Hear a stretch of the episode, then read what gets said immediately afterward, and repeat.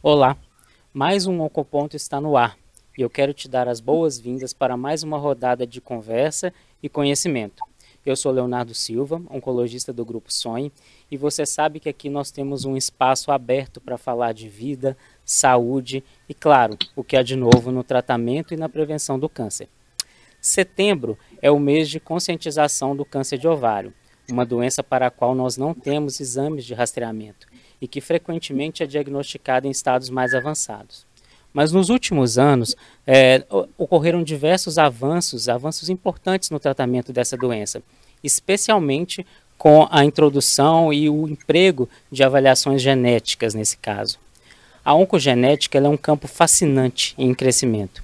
E para conversar com a gente sobre esse assunto tão relevante e o seu papel nos casos de câncer de ovário, nós convidamos o Dr. José Cláudio Casale da Rocha. Dr. Casale, ele é médico oncogeneticista e é chefe do departamento de oncogenética do AC Camargo Cancer Center. Dr. Casale, seja muito bem-vindo. Obrigado por estar aqui conosco hoje.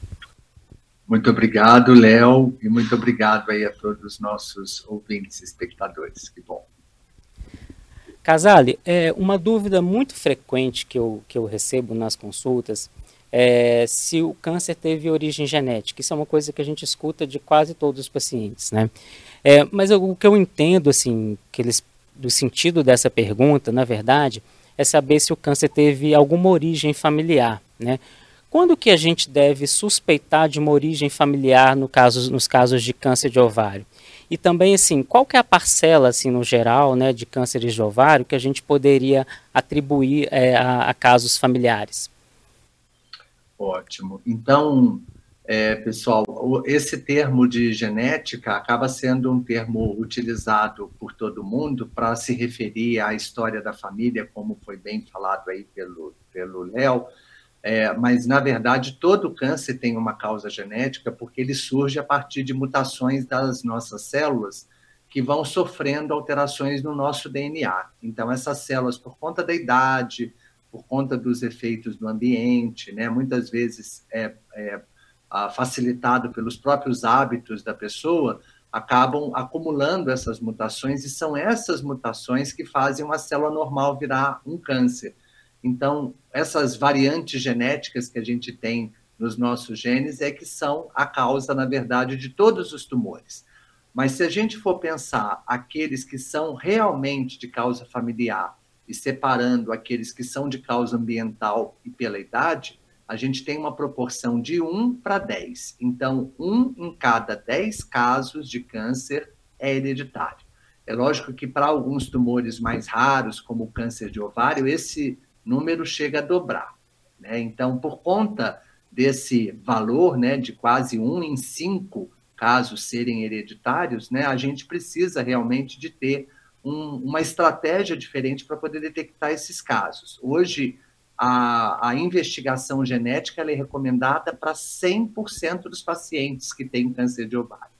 Então, toda mulher que tem um diagnóstico de câncer de ovário, já há alguns anos, já existe uma recomendação formal, mesmo que a pessoa não tenha história na família. Isso é muito interessante, porque às vezes você pertence a uma família muito pequena, uma família que você não conhece uma parte dela, então, muitas vezes a gente não conhece o pai, ou os pais são separados, a gente perde o contato. Pessoas adotadas, é, famílias que são constituídas por muitos homens, famílias de filhos únicos. Então, muitas vezes é difícil a gente caracterizar um padrão familiar numa família que é muito pequena ou que você não conhece a origem de todos os membros. Então, por conta disso, câncer de ovário, hoje é uma recomendação internacional, inclusive aqui no Brasil, de se fazer teste genético em todo o mundo. Esse teste ele consiste numa coleta ou de sangue ou de saliva, não é análise do tumor, porque a gente quer ver um padrão de herança genético de família, então eu preciso estudar aquele DNA que a pessoa nasceu. Então, a gente extrai o DNA de célula da saliva, né? Ou, ou da bochecha, né? Agora está tão comum o suave oral, né? Por causa do coronavírus, todo mundo Sim. já conhece, né? A questão do suave, então é muito fácil porque ele tem células ali do nosso corpo e é dessas células que é extraído o nosso DNA. Então, hoje é uma recomendação que toda mulher com câncer de ovário, isso é muito importante, porque já está em todos os guidelines e a gente realmente é, precisa fazer esse diagnóstico para poder começar a inverter a história dessa família. Né? A gente sabe que esses genes são genes de predisposição genética e que outras pessoas da família acabam é, podendo desenvolver câncer. Então, câncer de ovário dentro de uma família, ele funciona como um sinal de alerta. Tem um caso de câncer de ovário, pode ser que haja um traço genético na sua família e que isso implica numa prevenção mais personalizada, mais individualizada para todo mundo que tiver é, uma variante genética que aumente o risco. Perfeito. E é importante a gente ressaltar também que essa avaliação genética, né, atualmente recomendada para toda paciente, como você bem colocou, ela deve ser feita o mais precocemente possível, né? Então, idealmente, já o diagnóstico, não é isso? Olha, você sabe, Léo, que ah, antigamente eu costumava falar para os meus pacientes até para me procurarem depois que acabasse o tratamento. Hoje a gente está vendo nos últimos anos como é importante essa avaliação genética até para guiar o próprio tratamento. Então, Exato. quanto mais precoce, melhor. O que a gente hoje tem recomendado é que o paciente, ao mesmo tempo que ele procura o, o oncologista clínico, o cirurgião oncológico, que ele também inclua nessa agenda o oncogeneticista, né? Ou pelo menos converse com seu oncologista, porque a partir desse ano o oncologista também já pode pedir teste genético, tá? A gente já tem uma, uma autorização da ANS como oncologista clínico, é, a solicitação de teste genético, ela é coberta pelo convênio, e acho que até pela quantidade de geneticistas que nós temos no país serem, ser tão pequena, a gente precisa da ajuda dos oncologistas e é importante que o oncologista também tenha uma formação para poder, é, junto com o teste genético, passar todas aquelas informações né, que o, o oncogeneticista normalmente passa, que está é, tá dentro do aconselhamento genético. Então, o teste ele não vai sozinho, ele vai com um monte de informações para a pessoa perceber que vale a pena saber, vale a pena enfrentar, é importante para a família, tem prevenção, o câncer é, pode ser curado, pode ser prevenido. Então a gente começa a quebrar uma série de mitos e é muito importante que as pessoas saibam disso, porque ainda tem, você sabe, Leonardo, ainda tem muita gente que, que fala que não quer saber, que prefere é, ignorar, sabe? Eu falo assim, eu brinco com as pessoas assim, não, não vamos ser Zeca Pagodinho. Eu gosto muito do Zeca Pagodinho, tá? Mas deixa a vida me levar, não dá, né? A gente é que leva a vida, né, pessoal? É, e hoje a gente tem, como você bem colocou, estratégias, né, que a gente pode utilizar. E eu acho importante é, isso que você disse, da importância né, do oncogeneticista. É claro que, como você bem disse, a, a gente tem uma limitação do número né, de profissionais, em alguns locais a gente não tem acesso, mas se possível, se a gente tem acesso a um oncogeneticista, é, ele tem um papel fundamental, né? Porque a gente acaba que muitas vezes solicita o teste, mas é, é muito importante, até seria interessante se você pudesse falar um pouco para a gente, como que é feita essa primeira consulta com o oncogeneticista, né? A questão do pré-teste, orientação sobre o teste, avaliação da, da, família, da histórico familiar e até mesmo a orientação é, pós-teste, né? É, então, é muito importante dentro dessa primeira consulta com o oncogeneticista que a pessoa até vá informada do que, que vai acontecer, porque não é uma especialidade muito comum e muitas vezes a pessoa não sabe nem o que, que significa oncogenética, né? Então, oncogenética, a gente vai estudar mesmo os fatores de risco e vai passar para a pessoa um plano de voo para a vida dela. Então, que exames que tem que fazer, com que periodicidade, e é lógico que isso depende do risco. Então, para a gente poder calcular o risco, a gente precisa, na primeira consulta, fazer o que a gente chama de, chama de árvore genealógica, ou heredograma, ou como os antigos falavam, pedigree. Né? Então, a gente precisa colocar numa planilha, né, numa árvore, né, todos os membros Sim. da família, e aí a gente vai entender a frequência dos casos, a idade que os cânceres estão aparecendo. Nessa consulta, em geral, a gente pede algumas confirmações, nem sempre é possível, né? Mas é tão interessante porque muitas pessoas não conhecem a própria história da família. É, não é incomum a, as pessoas não saberem do que, que os avós morreram. Né? Os avós é, são duas gerações para cima, né?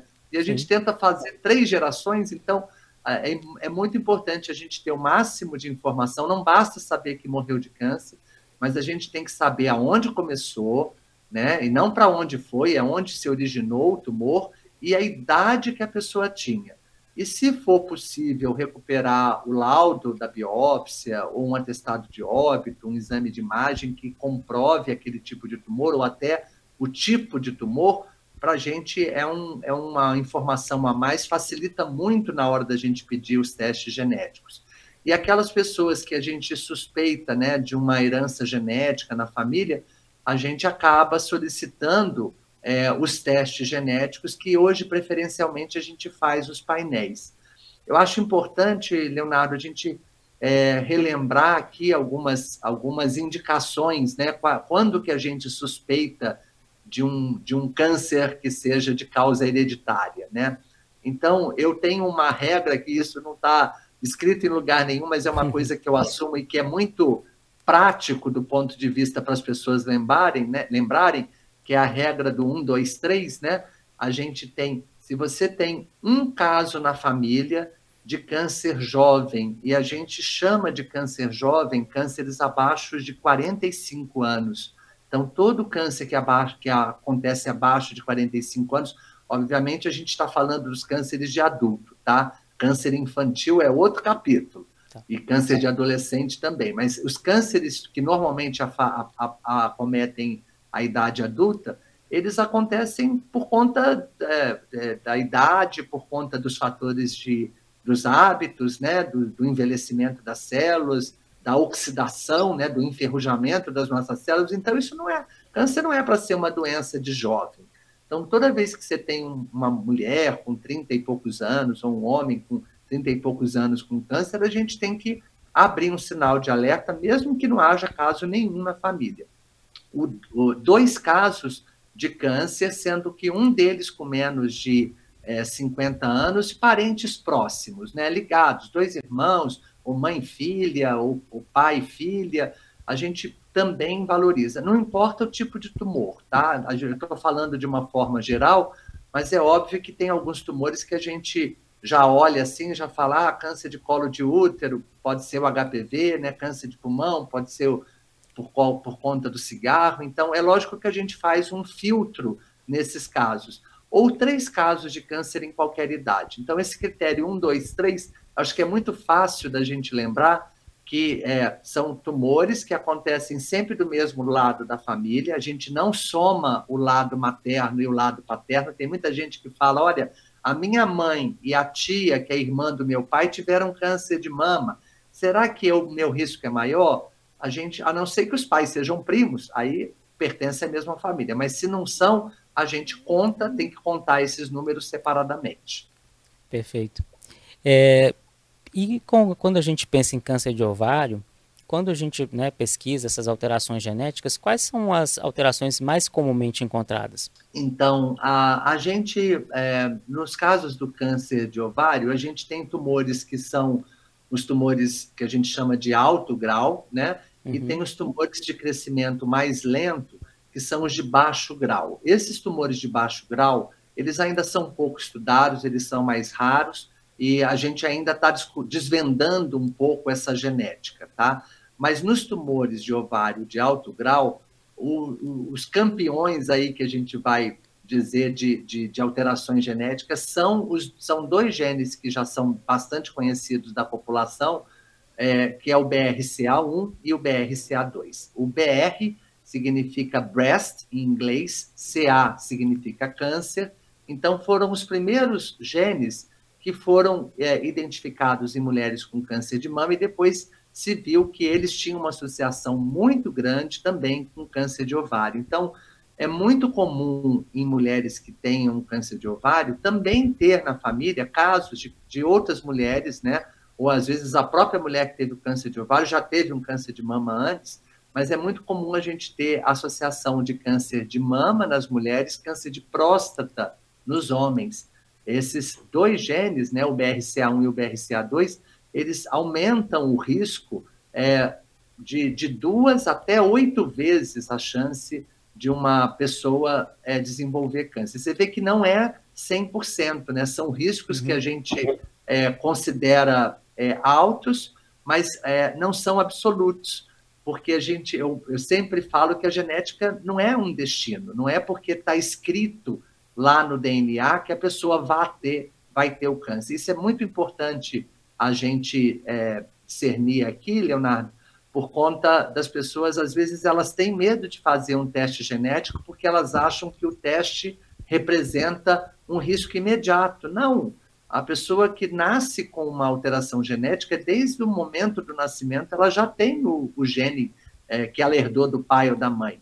É, existe um tempo para que isso aconteça. É lógico que quanto mais saudável a pessoa for, quanto é, mais cuidados ela tiver com a sua saúde é, e mais prevenção ela fizer, né, e cuidados pessoais, ela vai diminuir bastante esse risco. Então, um dos pontos da, da, da consulta é, com o geneticista, primeiro é entender que risco é esse, se existe uma história familiar, Caso a gente tenha mesmo uma suspeita é, de herança genética na família, no caso de ovário, como eu falei antes, todo mundo vai fazer teste, né? Mas se não for, se não tiver câncer de ovário na família, a gente usa esses critérios que eu falei, de um, dois, três, mas a, é importante a gente rastrear, porque vai mudar todo o plano de voo, todo o programa de prevenção da família a partir daquele dado.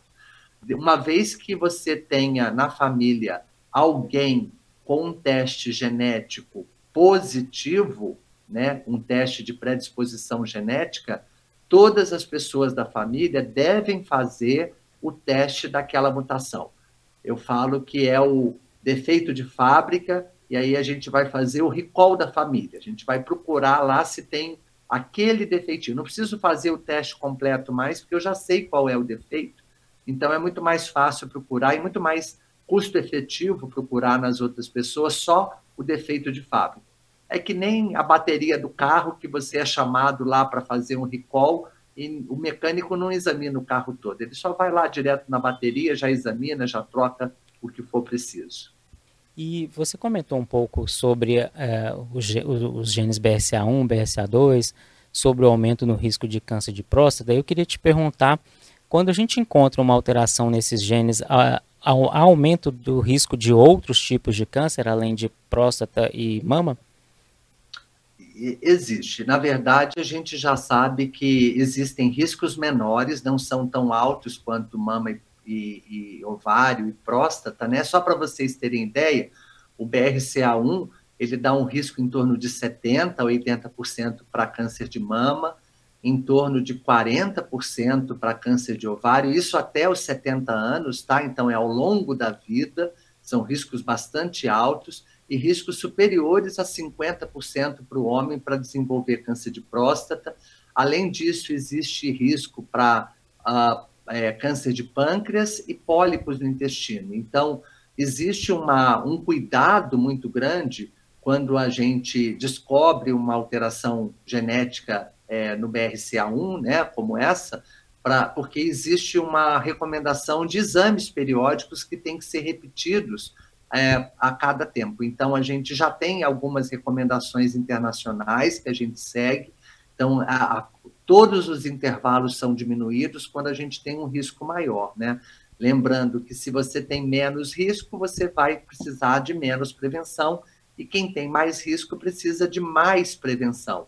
O objetivo da prevenção é fazer diagnóstico precoce, mas é também mudar o filme, é tentar manter esses interruptores genéticos desligados o máximo que a gente puder. E isso é possível, porque há algum tempo atrás a gente não tinha conhecimento do que a gente hoje chama de epigenética, né? Tudo que envolve a genética. Então, a genética não é um destino. É como se realmente a gente tivesse interruptores antes do gene, que você pode até nascer com um gene defeituoso, mas isso não significa que esse interruptor vai ligar na sua vida. Então, é muito importante a gente cuidar do nosso bem-estar, do nosso humor, da nossa felicidade, né? É, é, tomar os cuidados com a nutrição, com os exercícios físicos. Você sabe, é, Leonardo, a gente até para ovário a gente não tem tanta evidência de nutrição e exercício físico na redução do risco, mas para próstata, para mama, a redução é superior a 50%, né? Então, a pessoa que tem uma dieta anti-inflamatória, pratica exercícios físicos regulares, e isso a gente considera duas horas e meia por semana de atividade aeróbica, tá? Meia horinha por dia é suficiente. Então, é uma corridinha, uma natação, uma esteira, bicicleta, é, dança de salão, zumba, né? O que você puder fazer, o que você gostar de fazer, é importante manter o corpo ativo, a mente funcionando, uma dieta equilibrada, né? E isso tudo ajuda a manter esses interruptores desligados. Existem outros genes além do BRCA1 e do BRCA2. Ah, o BRCA2 tem um risco adicional, tá? Que é o risco de melanoma, que é aquele tumor de pele que aparece em cima daquelas pintas que a gente chama de nevos. Então, os melanomas, eles são tumores que eles podem ser prevenidos. Agora, é, tem que pegar na hora certa, né, Leonardo? Sim, Como tudo, né? Então, tudo a gente precisa. Até interessante a gente falar disso, né? Porque a, a, o, o, melanoma a gente consegue prevenir muito bem, né? Câncer de mama a gente previne muito bem, câncer de próstata também. Será que a gente tem prevenção para câncer de ovário? Né? E a resposta é não, não temos prevenção para câncer de ovário. Hoje, a recomendação que a gente tem, isso no Brasil e das sociedades internacionais, é a retirada preventiva dos ovários depois que a mulher já completou a prole, então ela já teve os filhos, né? Ah, no caso do BRCA1, como o risco de ovário é maior, em torno de 40%, para BRCA2 é em torno de 10% a 20%, então a gente recomenda a retirada do ovário aos 35 anos, entre 35 e 40 anos, vamos dizer, para câncer de é, para é, BRCA1, e a retirada dos ovários, trompas, não precisa tirar o útero, hein? É, o câncer é de ovário ou de trompa a, para a BRCA2 em torno dos 40 anos de idade. Existem outros genes, tá? Nós estamos falando muito aqui do BRCA1 e do BRCA2, mas existem, a gente já sabe aí de vários outros BRCAs que foram descritos, né? Então, são mais de 30 genes associados ao BRCA. Eles recebem nomes diferentes, mas é como se fosse um BRCA3, um BRCA15, um BRCA20. Então, hoje a gente é, tem preferido, pessoal, até fazer painéis genéticos, porque você já pode estudar eles todos de uma vez, né? De uma vez, num teste só, eu já estudo todos. Se eu estudar só o BRCA1 e 2 e o defeito tiver no, no BRCA15, por exemplo, eu não vou achar.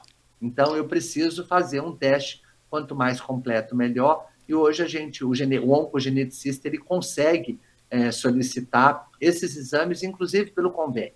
E a gente falou bastante aqui a respeito do teste germinativo, né? Que a gente pode detectar na saliva, detectar pelo sangue, mas existe também aquelas situações em que a gente pode fazer a testagem genética no tumor, né? Qual que seria a diferença nesses casos, falando especificamente de ovário?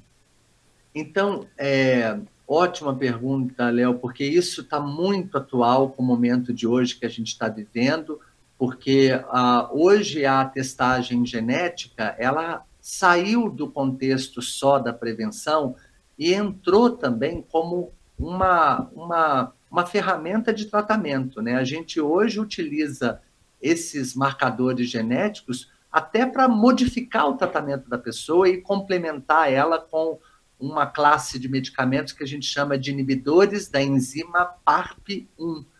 Esses medicamentos, que são inibidores dessa enzima, eles é, dependem da célula do tumor ter um defeito genético nesses genes, principalmente no gene BRCA1 ou no BRCA2. Isso dá uma característica para o tumor que ele torna o tumor sensível a esses inibidores de PARP. E hoje, os casos de câncer de ovário, ou que o tumor tenha mutação, ou que a pessoa tenha a mutação, eles estão indicados como terapia de manutenção. Então, a pessoa termina o tratamento e ela começa um medicamento oral, em que ela vai usar entre dois até três anos, dependendo do medicamento, é, e que esse medicamento, comprovadamente, com vários estudos, já mostrou que é capaz, é suficiente para impedir a recorrência da doença. Então, que era muito comum antigamente e que agora a gente está vendo uma redução maior do que 90% dessas recorrências a partir do momento em que a gente usa é, esses medicamentos que são chamados inibidores da PARP. Qual que é a diferença de fazer o teste genético é, na saliva ou no sangue, ou fazer o teste genético no tumor? Quando a gente fala o teste genético no tumor, pessoal, eu estou falando daqueles bloquinhos que ficam guardados no laboratório depois que a pessoa faz a biópsia ou já fez a cirurgia. Aqueles blocos são fragmentos do tumor que estão é, conservados em formol e eles ficam é, em bloquinhos de parafina, como se fosse bloquinhos de gelo, de vela, com um pedacinho do tumor dentro. Vocês já devem ter visto isso por aí e eles vêm acompanhado das lâminas, né? Então a gente chama blocos e lâminas. É esse o material que a gente vai usar para fazer o teste do BRCA1 e do BRCA2 no tumor, tá? Esses testes hoje já existem no Brasil. Hoje qualquer pessoa tem acesso, felizmente a, indústria, a própria indústria farmacêutica vem facilitando o acesso a esses testes. Então, são testes que estão disponíveis para qualquer pessoa, é, inclusive pacientes do SUS, tá? É, a, quando a gente acha a alteração genética no tumor, a gente não sabe se aquilo ali é só do tumor ou se é da pessoa e eu estou enxergando no tumor. Então, se, a, se, se você tiver um teste genético que foi feito só no tumor e foi encontrada uma mutação, tem que pedir ao médico para ele solicitar o teste genético na saliva ou no sangue para comprovar se aquilo ali é uma herança genética ou se aquilo ali é uma alteração genética própria, única e exclusiva do tumor que não vai afetar ninguém da sua família, tá?